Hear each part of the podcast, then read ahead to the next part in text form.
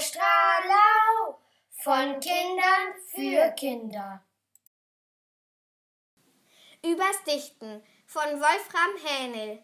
Mein Freund Wilfried sagt, ich soll mal Silben zählen. Mein Freund Wilfried klagt, ich werd nur Wörter quälen. Ich glaube, Wilfried, der hat recht, dichten kann ich wirklich schlecht. Aber Wilfried, der ist schlau, denn Wilfried weiß genau, Sau reimt sich auf blau. Aber schreibt man hintereinander hin, macht es keinen rechten Sinn. Es war einmal eine Sau, die war blau. Moment, das ist doch gar nicht schlecht. Das bieg ich mir schon noch zurecht und mach ein richtiges Gedicht. Und Wilfried macht wieder ein langes Gesicht. Es war einmal eine Sau, die war blau.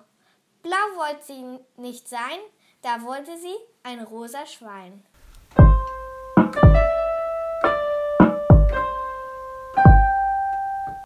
Radio Stralau von Kindern für Kinder.